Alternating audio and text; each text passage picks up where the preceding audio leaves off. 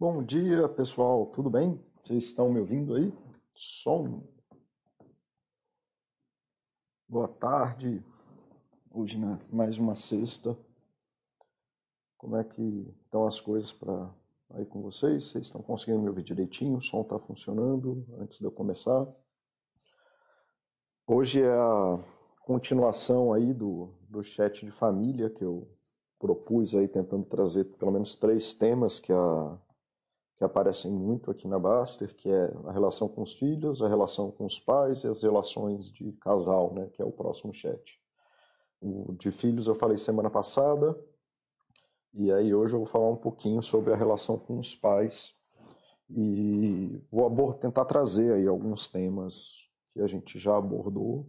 É, a gente falou um pouco sobre isso no chat que eu fiz com o Mauro no ano passado, e foi muito legal, né? Falando sobre cuidado, como que é você estar tá numa relação em que demanda cuidado, mas não era específica sobre os pais. Isso foi só um tema que apareceu lá. E aí hoje eu queria dar continuidade aí nisso, falando um pouquinho sobre essa parte. É, bom dia, Balostrof, bom dia, SDP, bom revê-los aqui, cara. Obrigado aí pela companhia, obrigado por estarem aqui e como é que vocês estão aí? Sexta-feira boa? Sextou mesmo, SDP. E hoje é uma sexta-feira boa. Hoje, bons planos para o fim de semana aí. Então, estou bastante feliz. É... Então, trazendo um pouco já aí, pensando assim na relação com os pais, eu queria trazer a parte de que cuidar, para começar, se a gente está cuidando ou querendo cuidar de alguém, cuidar não é mandar na vida dos outros. E o Baster, eu quase cancelei esse chat porque o, o bode dessa semana aí que o Baster fez vai falar melhor do que eu essa parte. Mas aí eu lembrei que é melhor aumentar o couro sempre. Então, cuidar não é ficar mandando na vida dos outros, tá? Você ficar interferindo na vida dos outros é uma coisa muito difícil, muito complicada. E vem muito do, desse lugar do ego, do querer estar certo e tudo mais, e querer que os outros ajam como a gente acha que eles devem agir. E isso, naturalmente, assim, pelo menos nos campos éticos, aí já é muito complicado. Mas, cara, cuidado ostensivo é violento, tá? Então você ficar mandando e colocando para o outro o que ele tem que fazer é muito complicado e geralmente isso causa ruptura e briga, que é muito do que a gente viu nessas discussões políticas que tiveram aí desde 2018, 2016. É, você querer ficar insistindo para o outro que o outro tem que agir como você tem que agir é uma coisa muito ruim, causa, causa todo tipo de sentimento ruim no outro. Então, assim, cuidar não é mandar, já começa daí. É só ver, assim, né? O chat começou atrasado porque o, o, o programa que eu uso para fazer a transmissão resolveu fazer um update sem me dar a opção de fazer o update ou não. E isso é muito chato, né? Eu queria, eu poderia ter feito depois, mas como é ostensivo, né? Ele fez a minha revelia isso é violento e atrapalhou minha vida, não é o jeito que eu queria, não era quando eu queria fazer. E aí isso me deixa chateado, me deixa ansioso, fico puto com o computador, mas beleza, aí segue. Mas assim, quando você está numa relação de intimidade, você ficar nesse tipo de cuidado ostensivo é uma forma de violência, tá? De querer obrigar o outro a fazer as coisas que vocês querem que eles façam. Uma perspectiva um pouco melhor que eu gosto é essa que é cuidar é ficar do lado da pessoa e ajudar o outro na necessidade dele e na jornada dele. Então é muito mais sobre a gente é, apoiar o outro nas dificuldades que ele tem, não é no que a gente acha que é melhor para ele. É, isso eu trabalho com isso, isso é a minha vida. Não, mandar nos outros não adianta, né? O quanto a gente vai no médico precisando para diminuir a quantidade de açúcar, e se aí a gente tivesse esse poder de ah, vai parar de comer açúcar a qualquer custo, não adianta, muito pelo contrário. Se a gente ficar enchendo o saco das pessoas, as pessoas vão procurar outro profissional, elas vão fazer outra coisa ou vão parar de ir e abrir mão da saúde delas. Então, esse cuidado ostensivo, violento, é muito complicado, muito complicado mesmo. É, um exemplo que eu tenho de vida que me ajudou a ver isso foi quando eu trabalhei em um hospital psiquiátrico e os pacientes internos do, do hospital psiquiátrico, eles adoravam falar comigo, ou falar com qualquer psicólogo, não era eu pessoalmente. Eles adoram os médicos, adoram os terapeutas ocupacionais, adoram os psicólogos. Eles ficam lá todos felizes porque a gente dá atenção para eles, brinca com eles, faz as coisas com eles, faz, é, enfim, ouve o que eles têm para falar, faz atividades lúdicas, pratica esporte, sei lá. Cara, mas ser enfermeiro no hospital psiquiátrico é uma desgraça. Porque eles são as pessoas que têm obrigações de fazer o paciente tomar banho, comer e tomar os remédios. Então, são os únicos que têm que fazer cuidado ostensivo. E aí, geralmente, são eles que são vítimas de violência dos pacientes, não são os outros profissionais de saúde. Porque eles têm que fazer o cuidado ostensivo. E o cuidado ostensivo é complicado. E aí, quando eu entendi isso, quando eu vi isso acontecendo, entendi isso, eu vi o tanto que isso, mesmo. Ah, gente, mas a gente está fazendo melhor. Mas é muito difícil para a parte que está recebendo ser obrigada a fazer coisas porque as outras pessoas estão te obrigando, por mais que seja no melhor cuidado de saúde. E aí, frequentemente, a gente se empodera dessa certeza, mas eu que cuido, eu que sei, eu que não sei o quê. E aí, mesmo que a gente esteja certo, a gente começa a fazer um monte de coisa errada. Que é isso, é muito difícil você permanecer certo quando está certo, cara. Não é porque você está certo que você pode sair destruindo tudo que está em volta de você, ou se metendo no que os outros estão fazendo. E aí, fatalmente, porque você se empodera da certeza, sai fazendo um monte de besteira, começa a tratar mal os outros, começa a afastar a relação, começa a ameaçar os outros, né? Como, começa a xingar os outros, sabe que é burrice não fazer assim, não fazer assado. E então, isso afasta muito mais, quebra muito mais as relações do que você de fato cuidar, que é ficar do lado da pessoa que está precisando de ajuda e ajudar ela na jornada dela, no que é do melhor interesse dela, no que ela está disposta a fazer. Isso leva a assumir a responsabilidade de cuidar de alguém. Desculpa, pessoal. Seja porque essa responsabilidade recaiu a você contra a sua vontade ou porque você assumiu ela, não é sobre acertar Tá? Porque, cara, você vai errar. A gente já não consegue cuidar direito da nossa vida, que é cuidar da vida dos outros. Né? O pessoal chega aqui porque está metido em trade e depois quer cuidar da finança dos pais. É, é uma maravilha isso. Né? Não tem como dar certo. É o sucesso do fracasso, total. É, então, assim, quando você assume a responsabilidade sobre cuidar de alguém ou de alguma coisa, isso vale para filhos também, mas nesse caso a gente está falando da, da relação parental. O você não está assumindo a responsabilidade do que é a pessoa certa, você assume a responsabilidade do erro.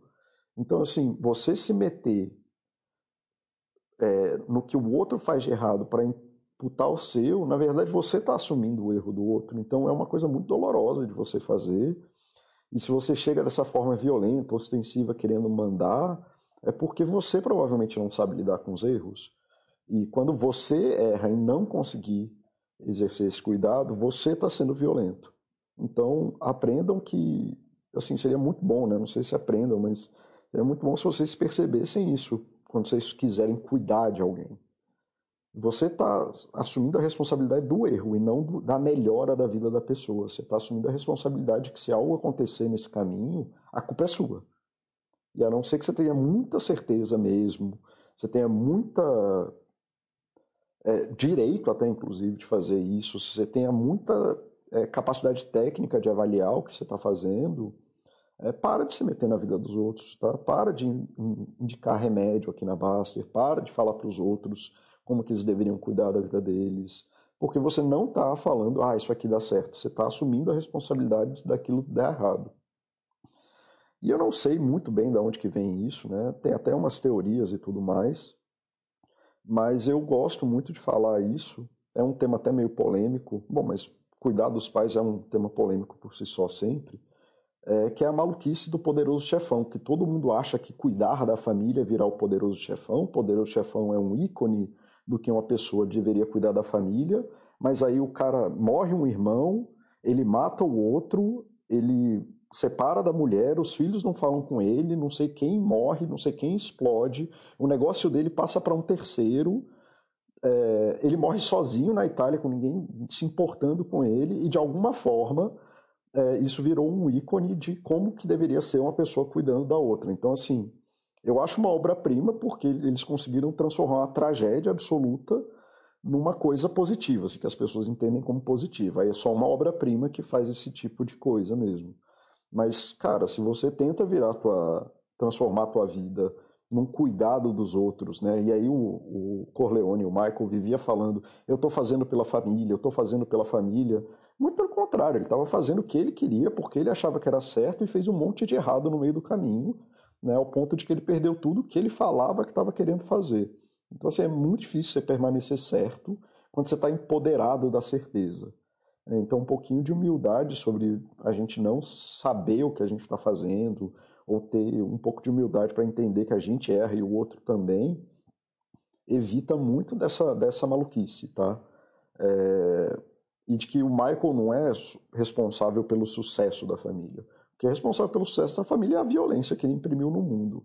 Ele é responsável pelos erros ali. Todo mundo que morreu, que ele matou, o irmão que ele matou, tudo isso é responsabilidade dele, tá? Então, muito cuidado, porque as pessoas confundem muito isso, de que cuidar é ficar se metendo na vida do outro, para o outro fazer o que a gente quer.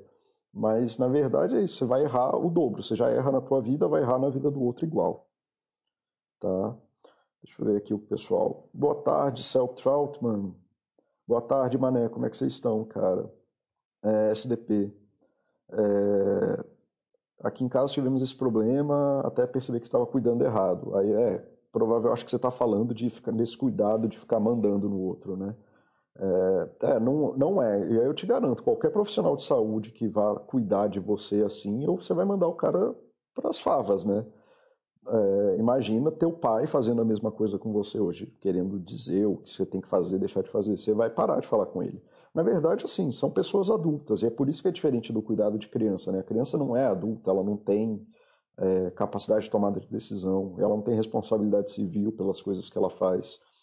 É, no adulto é outra coisa, e a gente tem que respeitar o caminho do outro e deixar o outro viver o que ele está disposto a viver. É, então, que bom que você percebeu que estava cuidando aí, entre aspas, errado, entender que é muito mais sobre você disponibilizar espaço para o outro poder errar e ficar com ele no erro, né? Vai fazer o quê? É, Discovery, cheguei. Bom, Discovery, bom te ver por aqui de novo também, cara. É, obrigado aí quem veio pela primeira vez e quem tá, tá aí vindo toda semana. Me apoia muito isso. Opa, errei aqui. Então, essa aqui é o, é o básico, tá? Eu gosto muito dessa coisa de, pelo menos, tirar o que é absolutamente errado e aí a gente pode conversar um pouco mais aberto é, sobre os caminhos possíveis que não são tão certos ou, ou que a gente não tem tanta certeza assim mas pelo menos a gente consegue dar uma orientação um pouco mais, mais prática do que, que do que, que pode ser interessante, né? Então, assim, vamos tentar pensar sobre essa relação com essas pessoas que te botaram no mundo, essas relações das pessoas que cuidaram de você no seu mundo. Uma coisa que eu encontro muito no consultório, muito no consultório, mesmo em adultos, é mais comum em adolescente, mas boa parte dos adultos também estão isso, é que mesmo quando a gente chega lá a 30, 40 anos, a gente não tem uma percepção dos nossos cuidadores, dos nossos pais, das nossas mães, como pessoas. Então, esse é o primeiro lugar, assim, entender que atrás do nome pai, mãe, do, atrás do nome cuidador ali da tia que te criou, ou de que seja lá quem te criou, é, existe uma pessoa, e essa pessoa existe antes desse lugar simbólico que ela ocupa, desse lugar social, e as pessoas fazem, erram, elas fazem besteiras, elas têm dificuldades, elas têm as incapacidades dela, elas não conseguem fazer certas coisas, elas conseguem fazer outras, mas elas são pessoas, e pessoas, por definição, erram. E aí a gente espera que os adultos, né, à medida que a pessoa vai adultecendo e amadurecendo, que ela vá percebendo mais o pai, a mãe, o cuidador de forma geral, como uma pessoa e entendendo que o lugar de cuidado do, da relação parental é, vai ficando menor à medida que a pessoa envelhece. Então, que seus pais não têm as obrigações de fazer XYZ por você, porque eles são pessoas, eles fazem sexo, eles comem, eles vão no banheiro, eles gastam dinheiro de formas erradas, eles têm os vícios deles, eles têm as dificuldades deles, assim como você tem, todo mundo vai ter. O lugar simbólico é do cuidado com você. O cuidado do cuidador é com você, não é com o mundo. Né? Mas aí ele pode ser a pessoa perfeita para cuidar de você, de te dar o cuidado que você gosta, que você ama, que você precisa. Mas que ele não é a pessoa dele, o João atrás do pai, a Maria atrás da mãe, é uma pessoa. E essa pessoa, ela pode ser mais ou menos agradável. Tá? E a relação do cuidado ela vai para os dois lados, se tornando cada vez mais verbal e menos direta. Aí, lógico que à medida que os pais vão envelhecendo muito, eles vão demandando o cuidado mais direto, de você estar tá lá mais perto e tudo mais. Mas que boa parte da tua vida adulta, O que é esperado é um cuidado ali dentro do campo do verbal, dentro do campo da conversa, não é um cuidado procedural de fazer coisas, porque os pais já são adultos, então eles são capazes de fazer coisas. É, e aí uma boa pergunta que eu até faço no consultório algumas vezes, quem é a pessoa que cuidou de você? Não é o seu pai e sua mãe. Seu pai e sua mãe existe só no seu campo simbólico. Quem existe é a pessoa, é o João que trabalha com alguma coisa, que tem amigos tais, que com os amigos tais se relaciona de tal forma, que é casado com a Maria, que tem uma relação tal e tal e tal com a Maria. E aí você pode acabar, é, você pode acabar num lugar assim, de que você descobre que você ama a pessoa que cuidou de você, e isso é ok, porque afinal foi a pessoa que te deu comida, te deu água, te deu afeto, que te cobriu quando você estava com frio, tal, foi a pessoa que te botou no banho, foi a pessoa que te fez tomar injeção também, tal. Mas aí tem essa relação conturbada mesmo da síndrome de Estocolmo parental, né, de que a gente ama quem fez esse monte de coisa ruim com a gente. Mas você é uma pessoa que seu pai é, a sua mãe é a pessoa mesmo, a pessoa que ronca à noite, a pessoa que é grosseira com as pessoas na rua, tá? E você pode amar um sem amar o outro, se for o caso. Né? Às vezes o teu pai ou a pessoa que cuidou de você, é uma, como pai é uma bosta, mas a pessoa dele é até interessante. Você consegue dividir esse espaço com ele da pessoa que está lá e essa pessoa é mais ou menos interessante.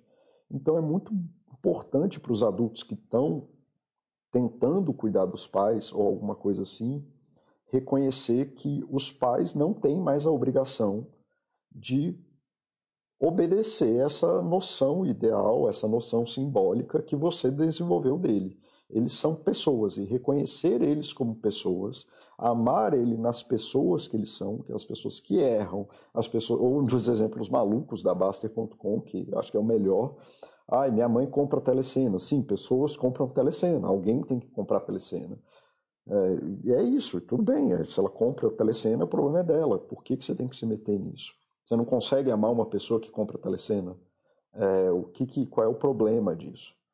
É, você consegue amar essa pessoa, a pessoa que dirige ou que bate o carro, que não é tão atenta? Ou você só ama a, a relação simbólica que você tem com essa pessoa? É, eu acho importante que a gente ame os dois, né? mas nem sempre dá para fazer por motivos diversos. Existem pessoas que simplesmente são pais ruins e não tem o que fazer. É, você também não precisa amar nenhum deles se eles não foram pessoas boas com vocês. Não tem essa coisa de que a gente tem que amar pai e mãe acima de qualquer coisa para todo sempre. Você tem muitos pais e mães que são só pessoas ruins. E aí não, não dá. Não dá. Exigir que as pessoas amem pessoas que são ruins é uma coisa muito difícil. Tá? Então, é isso. Assim, é importante a gente fazer essa separação, né? emancipar os, os filhos dos pais é, nesse sentido de perceber que os pais são um cidadão, é um cidadão, é uma cidadã que tem coisas no mundo, que pode votar em quem der na telha, é, que é a pessoa que cuidou de você, e isso é muito importante, é, muito importante especialmente para você que foi cuidado por ela, mas que é isso, mas que essa pessoa tem lá um monte de coisas para ela que interessa só a ela e que ela não tem a menor obrigação, ou, ou obrigação ou necessidade de te dar satisfação de quem ela é, tá? É, isso, se você entender isso, que você está lidando boa parte do tempo com uma pessoa e não com o seu pai ou com a sua mãe, isso já facilita um monte de coisa. Porque você não vai ter necessidade de agradar essa pessoa, você não vai ter necessidade de cuidar dessa pessoa, você não vai ter necessidade de proteger essa pessoa dessa forma. Você vai poder estar, tá, no que eu falei mais cedo, só do lado dela, escolhendo se você quer apoiar ela ou não em alguns caminhos que ela escolhe. Tá bom? É, deixa eu ver aqui como é que tá o chat. É... Boa tarde, Oxi. Bom te ver por aqui, cara. É coisa boa, cara. Bom dia, boa tarde, arte. Eu nunca sei falar boa tarde, boa noite, bom dia. Eu sempre troco eles, tá? É... Cara, boa tarde. Como é que vocês estão? Como é que tá sendo aí o chat para vocês? Está fazendo sentido? Então, assim, aí volta naquele lugar, assim, o maior propósito disso é você começar a se relacionar com a pessoa que existe, o João, a Maria, o José, sei lá qual é o nome do seu pai, da sua mãe, de que e começar a respeitar esse lugar da pessoa, em vez de ficar abraçado nesse lugar imagético, simbólico aí, o ideal da relação que você ainda acha que deveria ter com ele. É, aí até o Baster fala né, que qualquer, qualquer realidade é melhor do que qualquer delírio. Né? Então a gente ficar nesse simbólico eternamente, esperando esse cuidado afetivo que você tinha quando era criança, é bem prejudicial, na verdade. Tá? E aí vem as mudanças do amor, né, de, que, de quem cuida. É, e uma coisa que para mim é, é, bem verdadeira é que assim a gente ama de tantas formas quanto a gente pode ter relações, de amar, duas formas de amar.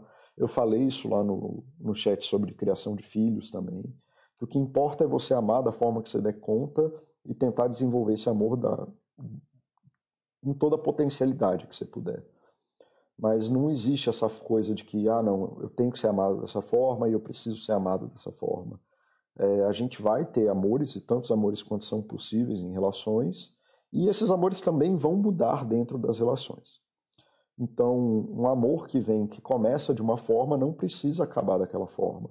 É, é muito esperado que ele encontre diversos caminhos durante a vida. Então, a forma que você ama seu pai hoje, ou sua mãe, é, ou que você amava querendo dar para eles o reconhecimento do esforço deles, ou querendo dar nota para eles, pode, ou sei lá, de dar orgulho para eles, é, é, esperado que na vida adulta isso não, não aconteça mais dessa forma e que esse amor vire mais um amor de parceria. Né? Um amor de companheirismo, um amor de dividir momentos, um amor de compartilhar a vida, ao invés de ainda estar tá na hierarquia pai e mãe né, vai ser uma coisa, especialmente no mundo contemporâneo. No mundo moderno, lá na época do amor sólido, né, como diria o Bauman, é, em que a hierarquia social era mais importante do que a liberdade do indivíduo, ainda fazia, esses lugares sociais eram mais estáticos, mas no mundo contemporâneo, que isso aí se dissolveu, a gente tem novas formas de amar. É importante buscar esses novos caminhos de amor. É importante assim, a gente abrir espaço para isso e aí que volta naquilo, né? Quem é a pessoa do seu pai que ama tantas pessoas? Tem algum amor fora do cuidado parental ou da, do cuidado com a tua mãe, do amor daquela mãe que faz a comida, do pai que faz a comida, que põe para dormir, que você não está deixando de ter com eles, que é mais interessante até do que esse cuidado ostensivo que eles também tinham com você? Tem um amor que pode se desenvolver no orgulho mútuo, na troca mútua, no apoio mútuo, que aí são caminhos de amor até mais pacíficos, porque eles não são ostensivos, como é o cuidado com uma criança. É, encontrar esses novos caminhos é um desafio muito interessante, que precisa responder aquela pergunta anterior de quem é a pessoa do seu pai, quem é a pessoa da sua mãe. Quais são as coisas que você valoriza na pessoa e que você está disposta a, ou disposto a viver com eles. Tá? É, e aí, para quem tiver dificuldade em perceber isso, que existe mais de uma forma de amar, que a gente tem, que a gente pode aprender novas formas de amar e reconhecer diferentes formas de amar no outro, tem um livro que chama Cinco Linguagens do Amor, que é um bom começo, tá? É uma boa forma é, de você perceber qual é o tipo de amor que você aprendeu a dar e aprendeu a receber e qual é o amor que os outros estão tentando te dar, porque a gente não ama igual, e, e que você está querendo que os outros recebam. E se você não tem uma compatibilidade nesse tipo de amor, né, às vezes não, você não consegue amar da, pessoa, da forma que a pessoa quer ser amada e vice-versa, geralmente dá briga. Então, o, os cinco linguagens do amor, ele gera uma metáfora de cinco tipos de amor, que já são um bom começo para você começar a pensar sobre isso. A minha crítica ao livro, mas que faz sentido para ser um livro, é que não existem só cinco. É, ele tá, coloca cinco que talvez sejam as mais abrangentes ou as mais importantes para ele, ou a que ele entrou mais em contato, é, o autor né, entrou mais em contato, mas existem tantas quantas você estiver disposto a aprender e tantas quantas você estiver disposto a receber. Tá? Então vale sempre a pena você faz, parar um pouquinho e refletir sobre isso, se você quer um tipo de amor que estão tentando te dar na tua família, no teu pai, ou se você quer ainda ficar nessa prisão desse amor que você aprendeu a dar, mas que talvez não seja mais tão interessante para você. Como é, sei lá, algumas pessoas que estão é, com 40 anos e esperando o reconhecimento dos pais por alguma coisa e não estão conseguindo mais dividir, ou que querem que os pais dê valor às certezas dele, que se etc, etc, etc. Então, talvez existam outras formas de amar aí na relação com seus pais que vocês não estão é, conseguindo fazer ou que vocês não se dispõem a fazer ainda.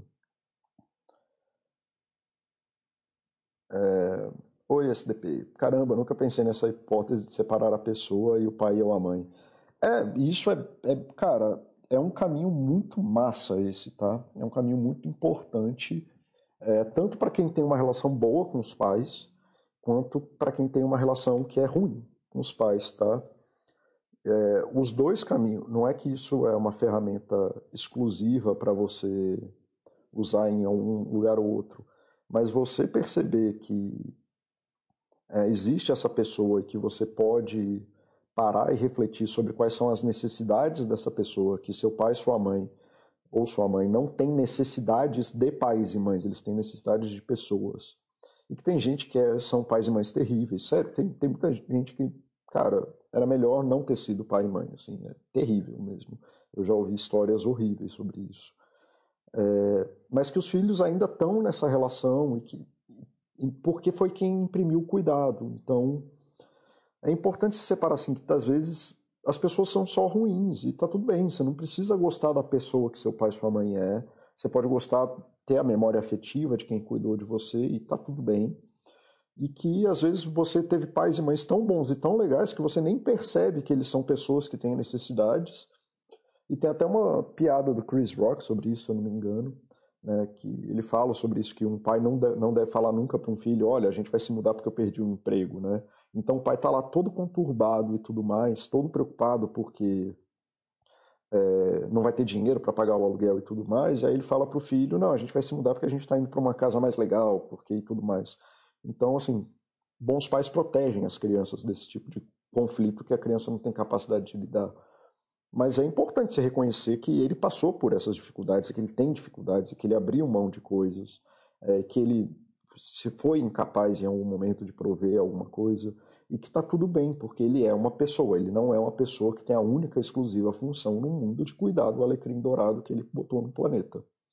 É, então, isso é um reconhecimento que a gente dá quando adulto para eles, né? Quando é criança, é esperado que a criança é, demande dos pais, é o lugar da criança demandar dos pais, mas para o adulto a gente esperar que, né, se o cuidado é ostensivo, se a gente está falando que o cuidado é ostensivo, você demandar cuidado ostensivo é pior ainda. Né? Demandar que a sua mãe faça comida para você todo dia. Se ela faz e gosta de fazer, tudo bem, mas se você demandar isso dela, uma vez que isso, você é adulto, porque esse é o lugar de mãe, isso é uma maluquice. É, ela é uma pessoa que tem as necessidades dela, você é um adulto que tem suas necessidades, e aí tem essa frase do, do Peirce, cara, que é maravilhosa, que é a oração da Gestalt, ela é conhecida como oração da Gestalt. É, que é isso, né? Eu sou, eu sou eu, você é você, eu faço as minhas coisas, você faz as suas. Não vim ao mundo para viver de acordo com as suas expectativas, nem você está nesse mundo para viver de acordo com as minhas. E se por acaso nós nos encontrarmos nessas expectativas, nessas coisas, será lindo. E se não, não for, não tem o que fazer. Ah, mas o meu pai quer que eu faça direito, ou queria que meu pai me apoiasse no meu curso. Cara, são pessoas, é isso. Se vocês não conseguem se apoiar nesse caminho, não tem o que fazer. São pessoas diferentes com necessidades diferentes. É, mané. Sim, essa relação fica mais leve. Isso, isso, inclusive, é o que eu chamaria de um critério de sucesso dessa, desse exercício de pensar nos pais e mães como pessoas. Não é para transformar a relação numa relação maravilhosa.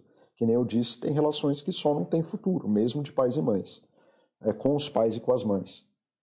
O... Mas o objetivo seria isso, que a gente ache um caminho de paz, mesmo que se a relação for boa, até o ponto que a gente acha que os pais têm a obrigação de fazer as coisas por a gente, que a gente não cobre isso deles de uma forma ostensiva, de uma forma violenta, e que se eles frustram a gente, que a gente também possa viver com isso, porque a gente está lidando com pessoas, a gente não está lidando com uma pessoa que tem obrigações de cuidar de um adulto, e nem você tem obrigações ou deveres de sair forçando os outros a fazer o que você acha que eles devem fazer. Tá? Então reconheçam seus pais como pessoas, reconheçam seus pais como seres independentes, seres autônomos, é, que podem fazer os erros deles, e aí você pode fazer uma escolha de estar com eles no erro e tentar achar uma saída com eles ali dentro da capacidade deles, dentro da vontade deles. Mas se você for para o cuidado ostensivo, quase que sempre você vai acabar. Você pode até estar tá certo, mas vai acabar sem a família. Ah, oxi. Essa técnica de chegar a pessoa além do lugar simbólico que a gente criou é bem legal. Serve para muita coisa. É, cara, é, é muito massa mesmo. É, eu uso isso o dia inteiro, né? É, eu sempre estou vendo o que, que a pessoa está tentando me falar, ao invés desse lugar simbólico que ela está se botando de paciente, né? E sim, isso funciona para relações maritais. Eu, vou, eu devo repetir isso no, no próximo chat de relações de casais. É, isso é importante com os teus amigos, então com a tua esposa, com teu pai, com a tua mãe. É bem é uma coisa bem importante se lembrar que as pessoas não existem no mundo para ocupar os papéis sociais que você deu a elas. Elas são pessoas que estão atrás dos interesses delas, e o melhor que a gente pode fazer é tentar negociar uma coisa que seja positiva para todo mundo. Mas que se não há negociação, como o, ben, o Peirce bem falou, não há nada a ser feito. E aí cada um segue seu caminho. A gente pode até caminhar um do lado do outro, mas sem interferir né? porque a gente não tem esse poder. E, gente, eu sou pago para interferir na vida das pessoas, eu não tenho esse poder. Tá? Não é assim que funciona. É... E aí, voltando, né? então, aqui na coisa do amor, né? Então, parem para refletir sobre o que, que é o amor para vocês, como que vocês percebem amado pelos pais, o que, que vocês esperam do amor que vocês entregam para eles e se responsabilizem por essas buscas, tá? Porque muitos conflitos acontecem nisso. Ah, mas eu amo ele, eu tenho que cuidar, mas ele não quer ser cuidado. Ele quer que você valorize, sei lá, o que, que ele está fazendo naquele momento. É, não quer o cuidado, ele quer outras coisas. E aí respeitar o direito das pessoas de quererem as coisas é muito importante. Para quem tem dificuldade de parar para pensar nisso, eu recomendo bastante esse livro, tá? É, é um bom começo, é um bom começo mesmo e você não precisa nem se prender nas cinco categorias do livro. Depois, se o livro te ajudar, você pode começar a pensar nas suas próprias categorias e dar, até das mescla, mes, mesclas delas. É, deixa eu beber uma água aqui.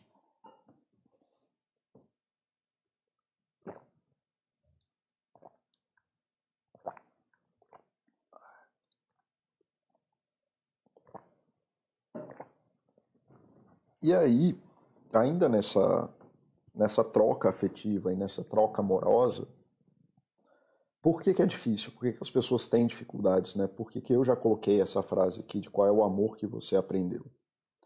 É, o amor, o, a primeira forma de amar, o primeiro amor que a gente aprende é com quem cuidou da gente.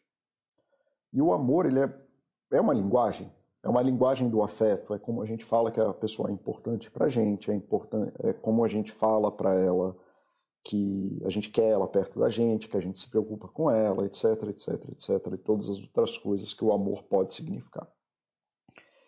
E essa troca afetiva é a primeira coisa que a gente tem contato na vida. E mesmo que pela ausência dela, é a primeira, é a, são os primeiros vazios que aparecem na gente também, quando esses, essas, esses cuidados não aparecem. Então, o amor que a gente recebe nos nossos pais, antes da gente aprender a falar, antes da gente aprender a enxergar, porque a gente só aprende a enxergar meses depois, é, antes de qualquer coisa, a primeira coisa que a gente começa a aprender a fazer é uma linguagem amorosa, né? uma linguagem de afeto, uma linguagem afetuosa.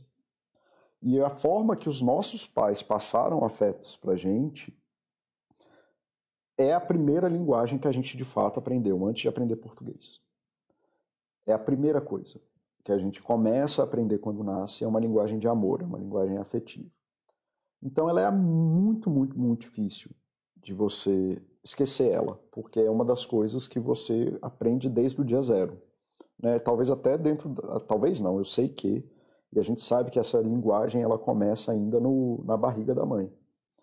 É, você querer reproduzir esse amor na relação com eles, na relação com, com a tua mãe, na relação com a tua vida, nem sempre é a melhor opção. É, até porque, né, até na relação de cuidado parental, dificilmente seus pais vão estar pedindo o tipo de amor que eles tiveram que te dar, nesse, que é esse amor ostensivo, do cuidado violento, do cuidado de obrigação, do cuidado do você precisa fazer o dever de casa. Seus pais já são adultos, então eles não precisam desse amor. É importante que você aprenda outras formas de amar de formas mais leves E é muito importante você se dedicar para isso, se você tem dificuldades com. Né? Tudo na vida é você se dispor a aprender alguma coisa, e amor não está fora desse rolê. Só uma das várias coisas que a gente faz na vida.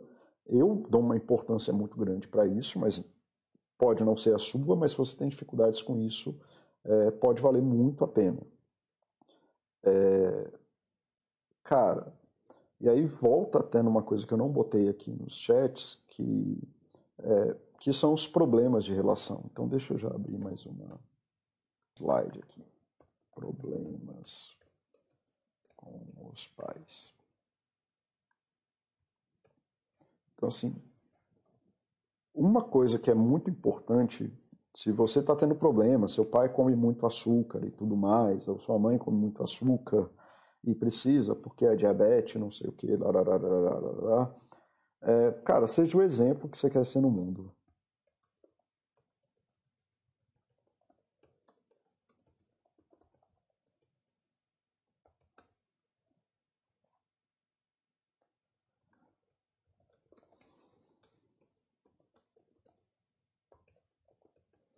Então, assim, ah, mas aí não tem por que eu parar de comer doce, porque eu não tenho diabetes, mas minha mãe tem, quem precisa de parar de comer doce é ela. Tá, você pode comer doce, só não precisa comer doce na frente dela. Ou quando ela te oferecer doce, você não precisa aceitar. É, então, assim, se vocês querem mudar alguém, a primeira coisa que vocês têm que fazer é gerar um espaço em que as coisas possam acontecer. E é isso, é muito mais fácil você guiar pelo exemplo do que guiar pelas ideias ou guiar pelo, pelas coisas verbais. Tem um filósofo aí que fala que só ideias e só ideias mudam o mundo, isso é uma bobagem. Tem um monte de livro que não serve para nada e que nunca vai mudar o mundo. O que muda o mundo são as ações humanas. Enquanto a gente não agir no mundo de forma diferente, as coisas não vão mudar. Então, sabe, agir diferente é mais importante que ficar discutindo. Então, assim, se você é isso, ah, minha mãe não. Minha mãe fica comprando, outro exemplo que já apareceu aqui na Baster, minha mãe fica comprando o CDB do banco porque o gerente fica ligando para ela. E, cara, você já pensou que o, o gerente liga para ela e passa horas conversando com ela? E que talvez ela esteja buscando companhia, ah, mas aí ela está pagando se metendo em investimento ruim e tudo mais. Sim, mas e daí? O dinheiro é de quem? Tá? E se isso faz bem para ela, qual é o problema? Então as coisas têm benefícios que você não tem. Então se você quer fazer alguma coisa diferente, faça coisas diferentes. É muita loucura achar que você ficar brigando, brigar mais ou mais intensamente vai mudar as coisas. Só vai quebrar as relações e afastar as relações. Tá? Disponibilize-se, cara. Se qualquer pessoa, se você quer mudar alguém ou ajudar alguém a mudar, você precisa disponibilizar.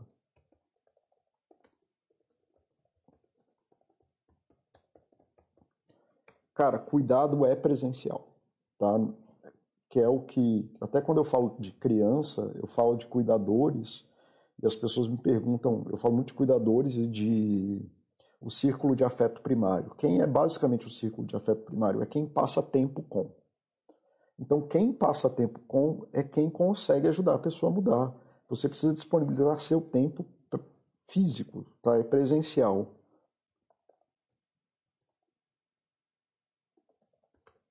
Para estar tá lá junto. Então, assim, você não quer que sua mãe vá, compre telecena e tudo mais, não é para você ficar enchendo o saco dela, mas vai gastar tempo bom com ela, vai fazer coisas importantes com ela. Enquanto você não disponibilizar tempo para as pessoas, as pessoas não vão poder formar novas relações com você, pelo menos. Então, disponibilize seu tempo para fazer as coisas. Ficar mandando nos outros e depois falar para eles se virarem no mundo é muito ruim. Isso não funciona. Não funciona no meu consultório, não funciona na vida de vocês não funciona. Você só vira um pequeno imperador. Tá?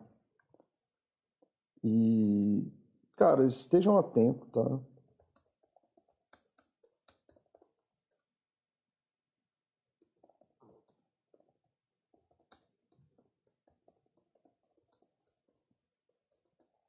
Tá? Que é, estejam atentos às necessidades das pessoas. Tá? Então, assim, e as necessidades, e aí que é a coisa importante de, de você reconhecer o, o pai, a mãe, o cuidador como pessoa, é que eles têm as necessidades deles. Tá? E se assim, por exemplo, se o meu filho quisesse me defender porque alguém roubou meu troco, eu ia mandar ele se fuder. Porque falar, bicho, eu não tenho tempo na minha vida para me preocupar com isso. E eu não quero nem que você. Mas aí você fica maluco, porque ah, ninguém vai passar meu pai para trás e não sei mais o que, lá, lá, lá. Aí você acaba querendo ajudar ele num negócio que ele não está pedindo ajuda. Tá? E que ele, na verdade, não está nem aí. Ah, mas aí o pedreiro roubou o dinheiro dele. E daí? Ele está preocupado com isso? Isso é uma necessidade dele? Ele está reclamando disso? Ele tem outras necessidades que talvez ele precise de ajuda, mas que ele nem fala com você porque você não ouve ele. Então, assim, esteja atento a receber as necessidades das pessoas. Se as pessoas não. Se não é uma necessidade delas, elas dificilmente vão mudar alguma coisa. É, as pessoas criam todo o tipo de maluquice para justificar que querem fazer o melhor para os outros, mas porque os outros estão. Mas na verdade querem o melhor para si. Ah, eu não quero que meu pai perca o patrimônio porque aí XYZ. Mas o patrimônio é do pai, se isso não é um problema para ele, não tem o que você possa fazer. Segue em frente. Então, e ajudem. Uma regra que eu sempre falo, isso é a gente só pode dar o que sobra, tá? Então, se você quer que seu pai seja mais paciente, mas você não tem mais paciência, você não vai conseguir fazer. Tudo que você dá para uma pessoa, você só pode dar aquilo que te sobra, senão vai fazer falta. Você não pode dar o que você não tem, e o que você não tem sobrando, desculpa, vai te fazer falta.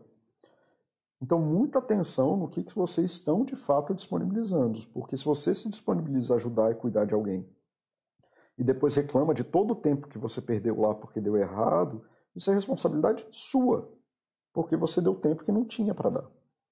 Então dá para as pessoas o que sobra, tá? Dá para as pessoas aquilo que você tem para dar. Ah, porque eu preciso fazer isso, isso e aquilo. Mais uma vez, a maioria das vezes que eu vejo, e da maioria das vezes que os meus pacientes falam de coisas que querem ajudar os pais, eles estão atendendo às próprias necessidades, eles não estão atendendo às necessidades dos pais. Os pais estão muito bem comendo o açúcar deles. Ah, mas a diabetes, não sei o que, lá, lá, lá, lá, lá, lá.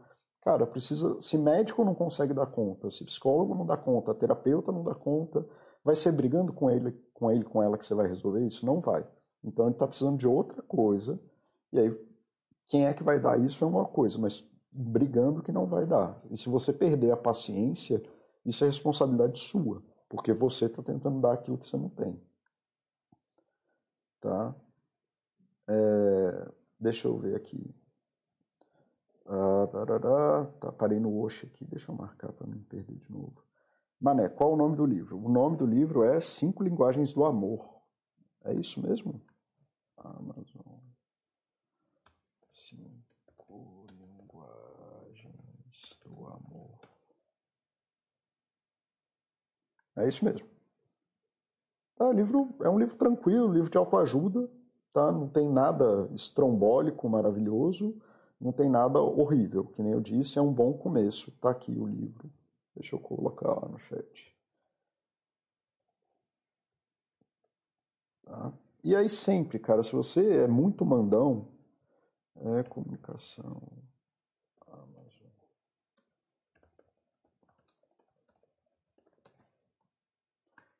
Tá? Se você é muito mandão, mas muito mandão mesmo, esse livro é fantástico, tá? Ele é muito mais rápido, inclusive, do que eu consigo fazer no consultório. Mas aí já passei aí o link, Manete, qual é o livro, e vou colocar o outro. Esse livro aqui ajuda muito as pessoas pararem de mandar na vida dos outros. Parar de ser agressivo, parar de querer... É, é isso, querer fazer, lidar com o outro pela agressão. Tá? É,